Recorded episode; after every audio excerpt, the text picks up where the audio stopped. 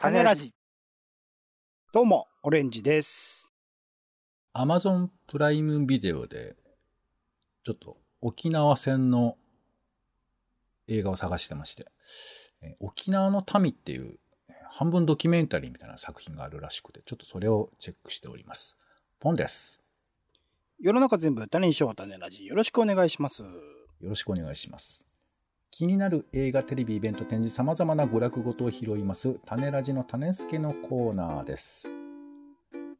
はい、ということで、えー映画とかですね、都内近郊のイベントを紹介しております。んではまず、先週気になった娯楽ごとからピックアップしてご紹介。感想ピックアップです。オレンジさんお願いします。はい。まあ、映画については、先週、えジュラシック・ワールドが新たなる支配者だけですね、映画館で。あと、グレイマンのね、ブーストサウンド上映っていうのを見たりとかしまして、まあ、ジュラシック・ワールドはちょっとあれだったな、いろいろ思いました。えー、あとは配信で余命10年という映画を見たりとか、カーター、これすごかったです。韓国映画なんですけど、アクションがとんでもないレベルに至っているのを見れるので、ちょっとだけでもちょっとね、あの、2時間ぐらい見てると酔って疲れてくるので、少しずつ見ていくといいかなと思うぐらい、もう、縦横無尽にドローンとか VFX とか使いまくって、ワンカット風に見えるような、ちょっとゲーム感覚に近いようなね。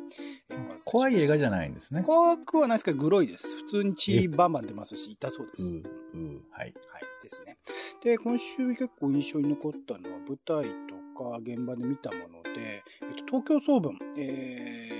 と、正式名称忘れちゃった。まあ、全国のね、えーっと、学生さん、高校生の方々の中の代表、それぞれの都道府県の代表とかが集まって、いろんなジャンル、文化的なものの、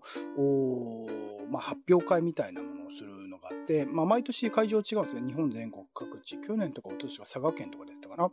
ですけど、今回は東京都でやるっていうことで、ボンさんのところにも近い、えっ、と、中野、サンプラザ中野と、あと、えっ、と、中野の、えっ、と、劇場ですね。とかで、うんえーやっていたりとかしたんですけど、あと他にもいろいろとお東京各地のお公共的な施設とかでもやってたみたいなんですけど、今回、えっ、と、僕が行けるタイミングで、えっ、と、軽音楽の、おまあ、えー発表会と演劇の発表会っていうのを見ることができて、演劇については中野ゼロ、お軽音楽については中野サンプラザですよ。あの、山下達郎とかがあライブをやるようなところで、えー学生さんたちがあ披露するっていうところ、結構ですね、これがなかなかエモいというか、まあ、クオリティとして普通に高いんですよ。演劇もまあ全国代表するような人たちが集まってくる、軽音楽もそういう風に代表、選考された人たちが選ばれているので、基本的に軽音楽とかもオリジナル楽曲、演劇とかも、えっと、もちろん過去の台本を使ったものもあったりしますけど、基本的にはオリジナル作品をパフォーマンスをしたりするので、そのクオリティも高いですし、やっぱ高校生ならでは感ですよね。今しかないみたいなものをバーっとこう、当てられる感じ。軽音楽とか一曲しか披露できないので、人、バンドで。それのこう、熱量みたいなものを食らって、これ普通になんか演劇とか音楽関係者、まあ文化、カルチャー全般ですけど、関係者とかなんか見に行ったら、あの、スター候補生とか、あの、原石みたいなのいっぱいいるんじゃないかなと思うぐらい、すごく良い機会だったで、なんかこれ、事前にそれも7月のちょっと早めのぐらいかな？に、えっと、えー申し込んで抽選に当たったら見られるみたいな感じのシステムなんですけど、なんかこれ直前まで当日券とか受け付けたりとかしてくれたらいいぐらいに、なんか会場も結構スカスカで空いていたりしたんですよ。特に軽音楽の方は。空いていたりしたので、なんかこの機会もっと、あのー知ってもらう機会にした方がいいんじゃないかなと思いつつ、まあでもね、まあ、学問、あのー基本的には高校生たちのものだったりするので、みたいなところのバランス難しいのかなとも思いつつ、でもこれ、また機会あって、今年ね、東京で東京の人はすごい行きやすかったと思うんですけど、また多分地方に行くので、行きにくくなるかもしれないですが、この時期、8月、7月、8月とかには、こういう総文がやると思って、えー準備しておくと、楽しめるんじゃないかなます。これと僕はあの東京都美術館でやっていてね、美術工芸部門、書道部門っていう写真部門かの作品とかも見てきて、これもすごくレベル高かったです。あの、東京芸大のね、芸祭とかでよく僕も作品とか見に行くんですけど、単体ではそれに劣らない、もしくはそのオリジナリティにおいてはさらにすごいみたいな作品もちょいちょいあったりしたので、なんかこの一回きりの展示で終わらせるのはすごくもったいないし、なんかもっとネットとかも含めて披露される機会があればいいのになぁとちょっと思わされる機会でもありました。で、一方で、えっと、野田マップという、まあ、大御所中の大御所ですね。まあ、あの、日本の演劇界においては、まあ、トップでしょうね。野田秀樹さんが、えっと、主催しているカンパニーの公演を見に行って、今回、まあ、立ち見で見たんですけど、めちゃくちゃこれも Q という作品ですね。Q アーナイトアットザ歌舞伎という、まあ、クイーンの音楽に乗せて、えー、源平合戦、えー、源氏の話、兵士の話と、あと、えー、シェイクスピアのロミオとジュリエットの話を重ねたような、それを、まあ、ミュージカルも含めて描いたような作品で、まあ、演じてるね、広瀬すずさんとか、志尊淳さんとか、えー、松たか子さんとか、その演技も素晴らしかったんですけど、やっぱ総合芸術として、えー、音楽もそうだし、衣装とか舞台装置、舞台の、えー、美術とか、そういうものも含めたやっぱ総合芸術としての高みみたいなものを見ることができる。まあ、対極にあるもんですよね。学校高生たちが、まあ、頑張って作り上げた。でもやっぱ予算とかなかかけられないようなパフォーマンスというものと、この最高峰の、まあ、衝撃場的なものの最高峰みたいなものを見られた一週間だったので、その体験としてはすごく貴重な、いろいろな幅広さを見られて、でも両方が双方に良かったので、それもいい体験をさせてもらえたので、またこういうね、時間をちょっと持ちたいな、みたいなことも思ったりもしました。そんな一週間でしたね。はい。はい。全国高等学校総合文化祭東京大会という。総合文化祭ですからね。文化祭の総合ですよ。そうね。なんか、ね、なんか、儚さが魅力っていうところもあるんでしょうけども、なんかアーカイブというかね、いろいろ長く見たい気持ちもあります、ね。ちなみに野田マップの公演を見に行った時も、その会場に、その総文祭のワッペンというか、腕章みたいにつけてる子たちがいて、ああ、なんか演劇見たのかな、みたいなことちょっと微笑ましく思いましたけどね。ああ、まあでも全全国から来てるから、うん、わざわざ。そういうことなのね。はいはい。わかりました。私の方はですね、えー、ちょっとなんか戦争もの見れないかなということで、えー、Amazon プライムビデオで、激動の昭和史、沖縄決戦っていう、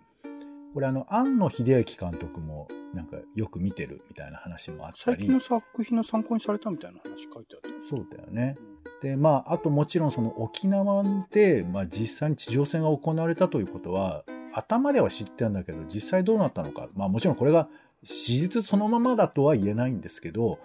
まあ、これを見ることでかなりイメージというのは一つね、あの一つのあの基準として分かって、まあでも実際こうだったとかいろいろあるのかもしれませんけど、っていうのをまあ見たりとか、えー、あと、硫黄島ってね、硫黄島か。硫黄島っていう、あの、硫黄島からの手紙って映画あるじゃないですか。はい、二宮君が出てる。これよりずっと前、1959年に硫黄島っていう作品が実はあって、うん、硫黄島から生還した人が、まあ、その時のことを思い出していろいろ苦しみながら、えー、戦争の罪というものとは何なのかということを描くっていう、まあ、モノクロの作品なんですけど、監督は宇野重吉っていう、えー、ね、寺尾明のお父さんですけど。あ、俳優のか、そっか。はい。なんですけども、俳優さん、えっ、ー、と、何座だったかちょっと忘れちゃいましたけど、えー、俳優で、まあ、超有名な方ですが、その方が撮られてるということで、いやー、なんかね、まあ、この時期だからっていうのをお好きでない方もいらっしゃると思うんですけども、まあ、タイミングだとは思いますので、そういうものも見てもいいのかなというふうに思ったりします。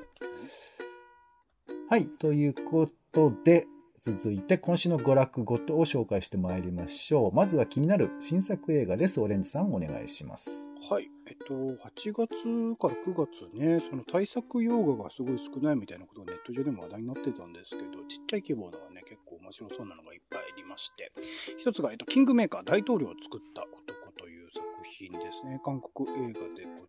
ます。まあ、韓国において、えっと、キム・デジュンの、と、彼の参謀だった人たちの実話みたいなものをベースに、その大統領選の裏側みたいなものを描いた、あ映画らしいので、ちょっとそういった歴史背景も含めて、この手のね、韓国映画、本当に面白いものがある、多いので、KCIA とかもめちゃくちゃ面白かったですけど、多いので、ちょっとこれもまた見てみたいなとります。8月12日からですね、公開です。あと、ストーリーオブマイワイフという、まあ、よく似た、なんかね、あの、映 画ストーリーオブマイライフってあったので、まあ、日本の放題がなんかちょっとおかしな感じになっているんですけど、こちらは、えっと、心と体とという僕もすごく印象的に残っている、まあ、ベルリン国際映画祭でキンクマ賞2017年に撮っている映画の監督、イルディコ・エニエティさんという方、ハンガリーのですね、が監督結婚を手掛けて、レア・セドゥが主演している映画だそうです。ハンガリーの作家ミラン・フストの小説を原作に、出会ってすぐに結婚した男女の官能的でない切ない愛の行方を描き出すというところで、心と体を解くともね、なんかちょっと、なんて言うんだろう、ファンタジックな、その心の中の描写みたいなものを映像として美しく描いているところが印象的な作品でもあったりしたので、今回の作品がどういう風に描かれているのかっていうところをちょっと楽しみにしていたい、楽しみにしたい作品でもありますので、ちょっと見に行きたいなと思っております。あとは、はい、えっと、ブライアン・ウィルソン、約束の旅路というね、僕大好きなザ・ビーチ・ボーイズというところの、まあ、多くの楽曲のね、作曲、作詞もやってたのかな？えブライアン・ウィルソンとまあ、ボーカルでも、ボーカルとか、まあ、みんなボーカルか、ビーチボーイズ。まあ、メインボーカルでもあったあ人ですね。すごく好きな。その人の、まあ、ドキュメンタリー、初めてなんだなっていう、密着したの初めてだし、なんか、劇場映画とかでね、えー、僕も好きな作品とかもあったりしました。ポール、ポールだのか、あで出たあ作品とかもあったりしましたけど、今回はドキュメンタリーというところで、結構ね、えー、後年における薬物中毒とか自由と金銭を奪われた精神科医との関係性とかがフィーチャーされることが多かったりしますけれども、まあそういったところもね、含めて描かれる。どういう風にこの天才ミュージシャンっていうものが今までやってきて、今も現役でね、ライブとかやってらっしゃる方だったりするので、その足跡みたいなものを振り返るれる作品になっているのかなというところでファン必見なのではないでしょうか。こちらも8月12日から公開ですかね。これはポンさん触れるかなと思ったけど、時代革命というね、えー、香港の民主化デモを捉えたドキュメンタリー映画です。こちら僕、えっ、ー、と、去年の東京フィルメックス、前回のか、フィルメックスで、えー、見た作品ではありますが、その香港のね、デモの現実みたいなものをすごい量の映像を映し取ってこれは、えっ、と、見ておくと、その香港における今の現在、まあもちろん今現在またね、さらに時が進んで、えっ、と、変わってしまっている現状はありますけど、当時がどういう風な状況だったのかっていうことをつぶさに見られる作品ではありますので、この上映の機会にぜひ見ておくといいんじゃないかなと思います。こちらは8月13日からね、え公開でございます。はい、ありがとうございます。私からは、えー、3653の旅というですね、作品、中編映画なんですけど、えー、愛のくだらないっていう映画がありまして、うん、まあ、男女間の、なんていうか、心のすれ違いみたいなものを描く作品なんですけど、その監督をされた野本梢さんという方が、えー、10年前に東日本大震災で被災した幼なじみの女性2人を主人公に、それぞれの過去未来を向き合う、その葛藤を描いたという作品なんですね。で僕、愛のくだらないとても面白かったので、まあ、どんな作品なのかなというふうな期待を持ってちょっと見たいなというふうに思っています。なんかこう、大きなね、物語、えー、社会こうあるべきだとか、ジェンダーこうあるべきだとか、震災こうだったっていうような大きな物語はあるんですけど、それがいかにこう、個から離れないで、うん、接続しているものなんだよとか、えー、こう忘れないっていう視点っていうのは僕は結構大事なのかなと思っていて、まあ、そんな映画なのかわかりませんけど、えー、ちょっとそんなこともね、前の作品では思ったりもしたので、3653の旅というですね、はい、ご紹介しました。では続いて気になる名画座行きましょう。オレンジさんお願いします。今週の気になる名画座は、てけてけてけてけて、二つになっちゃいました。キネカ大森さんと飯田橋銀霊ホールさんでございます。えー、キネカ大森さんでは、彼女が好きなものはと開いての2本立て、こちら山田杏奈さんのね、主演作品とほぼ同時期に公開されたもので、同じく話題になっていたものですけど、他の劇場でもなんかこの組み合わせやった気がしますけどね、両方とも、えー、まあその、性的なものをね、揺らぎみたいなものを描いている LGBTQ とかを含めて描いている作品でもあるので、これはぜひセットで見てみると、さらに深みを持って見ることができる作品2つなのかなと思いますので、8月12日からね、18日ぜひぜひ見てほしいと、あと、飯田橋芸能ホールでは、えー、春原さんの歌と偶然と想像という日本だってね、これはまあ、えー、2021年の映画を代表する、日本の映画を代表する日本の作品、ベストに入れてる人も多い2作品だと思います。えー、まあ、その、静かなね、えー、テイストの映画だったりするので、えー、劇場で見ないとなかなか集中して見れないかもしれないので、これは、えー、共にですね、えー、劇場で合わせ、しかも合わせてみると、まあ、世界的にね、両方とも評価された作品でも、浜口さんの作品はもちろんのこと、杉田さんの作品もフランスの映画祭で評価されたりもした作品でもありますので、世界に届いている日本の映画という組み合わせとしても、これは見ておくといいんじゃないかなと思っております。8月13日から8月26日、ちょっと2週間ね、ありますので、タイミング合いましたら、ぜひぜひ見てみてください。はい、ありがとうございます。続いて、お家で楽しめる映画、気になる家映画です。今回は、えー、最近あの上映会とかもたくさん、えー、やっている、ひまわりという作品ですね。はい、ソフィア・ローレンとマルチェロ・マストロヤンのイタリアを代表する大スターが共演した作品ですね。戦争で引き裂かれた夫婦の悲しい運命を描くメロドラマということで、多分印象的なのは、あの、ひまわり畑の風景が、え出てくるとこだと思うんですけども、まあ、ウクライナに限らずですが、やっぱりこの地元のあの風景が失われていくというのは、なんだろうね、なんか切ない感じがあるわけなんですが、えー、この話、まあ、劇場でご覧いただ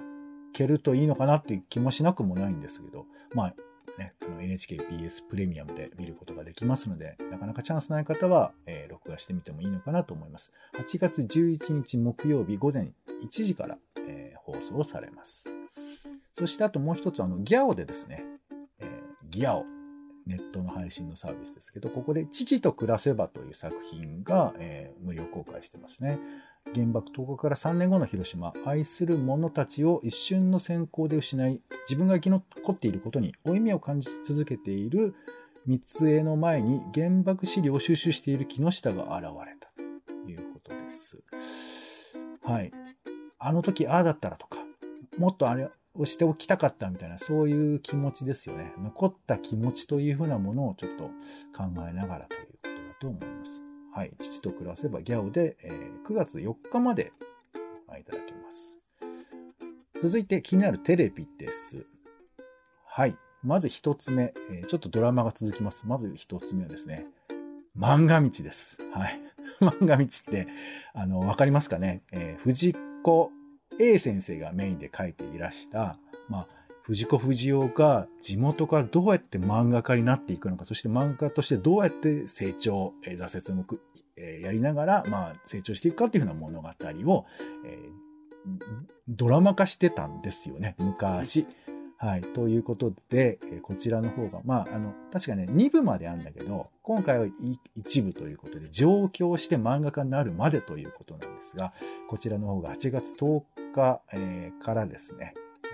8月10日11日2日間にわたって全15回を、えー、一挙に見ることができますので、チェックしていただければなと思います。夜ですね、えー、11時45分から放送されます。はい。役者さんもいいですよ。蟹江慶三とかね、一世尾形さんとか結構いろんな名役が、名脇役が出てきます。それから、えー、アイドルという作品です。えー、8月11日、えー、木曜日、これは、えー、7時30分からですけども、NHK 総合ですね。えー、昭和の初期から終戦間際まで、あの、劇場、ムーラン・ルージュ、新宿座というのがあって、で、ここは当時、アイドルに会いに行ける劇場だったんですって。で、ここにアイドルがいたのよ、当時に、すでに。うんで、そのアイドルっていうのがどんな風な、まあもちろん戦火の中ということもありますが、えー、そういう風な中でどんな風に頑張ったのかという風なことを描く作品なようなので、アイドルっていう今僕らが身近に感じている存在があの時代に生きていたらどんなことを考えていたのだろうかっていう風なことをま考えるような作品なのかなと思います。そして、えー我々大好き、徹子の部屋ですけども、8月12日金曜日、えー、ね、オレンジさんも毎週録画してるよ、毎日録画してるみたいですけど、うん1時から消してるって感じですね。はいはい。8月12日金曜日ですが、えーテレビ朝日ですね、えー今回は、毒マムシサンタユーさんがゲストということで、そんなに立てる話なのかって言われるとわかんないですけどあ、れ？これ、ど徹子さんとどっちが年上？どっちだろうね。どっちも80代とかなのかな。ですよね。そう。まあ、古くからの友人ということで、今回は初めて戦争体験を語るということで、まあ、いろんなところで語っていらっしゃいますが、えー徹子さんとどんな話をされるのかということですね。はい。そして、8月12日は、えー FNS ドキュメンタリー大賞、彼女と私の家族の形ということで、日本ではま同性婚が認められていないわけですが、えーそんな中で、えー同性で例えば子供を作って、えー過ごしていらっしゃる方とか、え同性で家族になることを模索している人たちいくつかの家族を紹介しながら一体これってどういうことなんだろうかってことを考えさせてくれるドキュメンタリーですね。はい、これが8月12日金曜日の26時55分ですね。金曜の深夜となります。はい、よかったらチェックしてみてください。そしてごめんなさい、もう一つドラマ。えーと僕は大好きなドラマで、男たちの旅路というドラマがあるんですね。えー昔土曜ドラマという枠があって、この中で山田太一シリーズというのがあったんですが、こちらでですね、元特攻隊の生き残りである、まあ、鶴田浩二さんなんですけど、この方と、まあ、水谷豊などの戦後生まれとの、えー断絶みたいなものを描くということで、まだ戦争というものを感じていた人たちがどんな風にそこで生きていたのかというふうなことを描く作品で、これクソ面白いんで、ぜひ見ていただきたいと思います。はい。で、これね、今見る限り BS4K でやるって書いてあるんだけど、BS もやんないのかな？まあ、あの、ちょっとチェックいただければと思います。ビデオとかもね、一応あったりするので、桃井香りとか、えー、シワトシオとかね、池部亮とか出てますが、はい。よかったらチェックしてみてください。男たちの旅路。はい。では、続いて、イベント行きましょうかね。気になるイベント、オレンジさんお願いします。はい、えーこちらでも、えー特集組んで紹介してます。音筆の会、えー今回が第4項ですね、えー紙とコンピュータというテーマで行われます。オンライン、オフライン含めて、え見られるそうです。紙のね、編集とコンピューター、まあ、ウェブ上のね、編集の違いみたいなものを今回も編集の提案という本を紐解き、の引用しつつ、語り合う場になると思いますので、編集周り、興味ある人は見てみてください。8月10日19時から21時、オンライン、オフライン両方ともありますので、えー会う方で、えーチェックしてみるといいんじゃないでしょうか。はい。ありがとうございます。続いて、気になる展示参りましょう、オレンジさん。はい、えーもうすでにやっていますね。とある美術館の夏休みという企画を、あの千葉市美術館、まあね、名さんのね、えーアートユニット名の個展などでも話題になった千葉市美術館でやっているそうです。今は、えー、と美術館を解きほぐす作品と出会いの日常で表現するという3つのテーマのもと現代美術館の新作と美術館のコレクションアート作品とプロダクトといった取り合わせによって夏休みのような日常と非日常の淡いという視点から美術館という場所そのものを捉え直すとことで現代のねアーティストの方々の作品を過去のえーアーカイブとして残されている美術作品との組み合わせで見られるという機会なかなかないと思いますのでちょっととあの東京だからだったらするとね遠かったりしますけど興味ある人は夏休みみたいな感じを味わえるという意味でも行ってみるといいんじゃないでしょうか9月4日までやっているそうですはい。ありがとうございます。私の方からは、第24回亀倉優作賞受賞記念ということで、大貫拓也展広島ということですね。えー亀倉優作賞を、えー大貫さんが、えー取られたということで、で、そのキャンペーンがですね、え平和気球キャンペーン、え広島マッペアルスって読むのかな。はい。このポスターと関連制作物ということですね。はい。こちらの方を、えリクルートの、え新橋の、えギャラリーでやっているそうです。それから土田博美作品展広島コレクションというのが、え JCII フォトサロンということで、これ千代田区の一番町ですね。そちらの方でやっています。はい。写真で、まあ、わかること、様々あるかと思いますので、被爆のことについて考える機会としてですね、えーモノクロームで撮影した遺品と短い説明文と、そういうものだそうです。チェックしてみてください。